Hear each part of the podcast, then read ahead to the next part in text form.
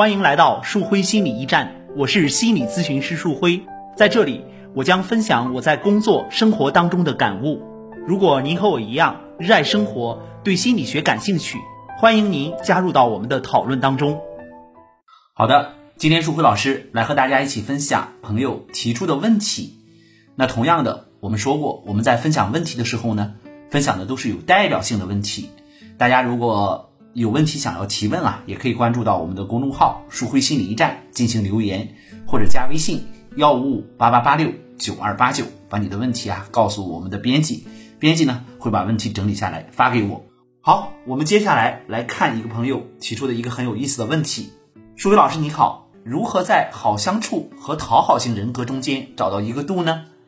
我感觉自己现在是讨好型人格的状态，不知道自己的界限，一有矛盾总觉得自己是错的，不会拒绝，不会反抗，也希望自己是一个随和、好相处的人，就是不知道该怎么去做。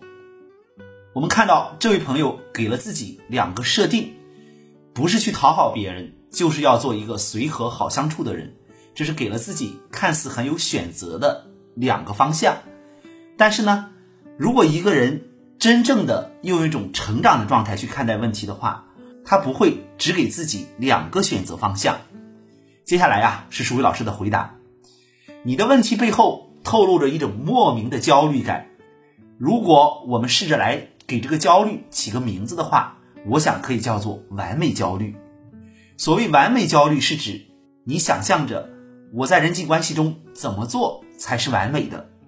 诚如你所说。这显然是一些边界不清的表现。这样做给你带来的具体影响是什么呢？不是你无法在好相处的人与讨好型人格之间找到一个合适的度，而是你无法给自己找到一个抓手。也就是说，你在你的内心不能建立一个和别人交往的标准，这会使你陷入两难的境地。你在和别人交往时，不知道自己怎么做。才能让对方觉得你随和，因此你通常很难拒绝别人，更不会去反抗了。事实上，一个随和的人，并不是被别人夸出来的，而是他自己的状态要稳定。他知道自己不可能被所有的人喜欢和接纳，因此他不期待着周围所有的人都觉得他好交往。只要他在自己的能力范围内对别人真诚以待就可以了。至于那些不喜欢他的人，那就随他们去吧。借用宋小宝的一句小品的台词：“不喜欢我的人多了，你算老几？”当你不关注自己在别人眼里是否是一个随和的人，而尝试着觉察在人际关系中你自己的状态时，你会发现自己变得和过去不一样了。至少你在我所说的完美焦虑中走出来了。这样一来，你就不会像现在一样，不知道自己跟别人交往的时候。到底应该听自己的，还是应该听别人的了？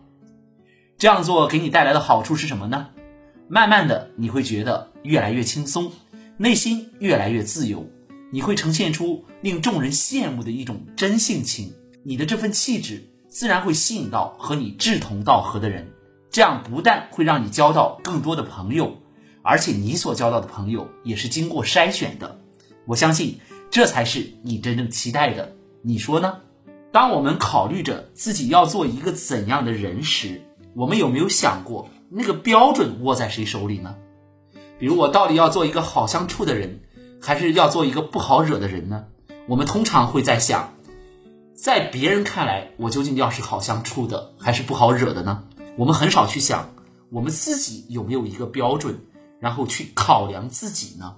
所以，如果一个人内在的这种状态足够健康的话，他考量自己的标准始终掌握在自己手里，别人说的只能成为一个参考。当我们尝试着这样去做的时候，我们才会发现，原来我们是如此的有力量。所以，一个人做自己也好，要去尝试着付出也好，最重要的是有没有看到自己的状态，有没有觉察到自己的心态是稳定的。在这种状态下呢，如果你能了解一点心理学的知识。我相信一定会帮到你。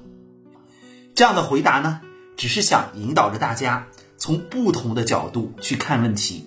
有的时候啊，虽然面对的是同一个问题，我们太习惯从问题的角度出发看问题了，我们看到的都是对自己的限制，没有办法以一种健康的状态去呈现出自己内在的真正的需要，在人际关系当中呢，也没有办法去健康的表达。所以，我们这个时候要尝试着换一个视角。这个视角啊，树辉老师把它称作心理学视角。同样的，我们每个周五的晚上的八点到九点，树辉连线直播，也会尝试着和大家一起从心理学视角看问题。如果你感兴趣的话，也欢迎你关注到我们的直播。我们的微信公众号是树辉心理驿站，大家也可以加微信幺五五八八八六九二八九。我们下期再见吧。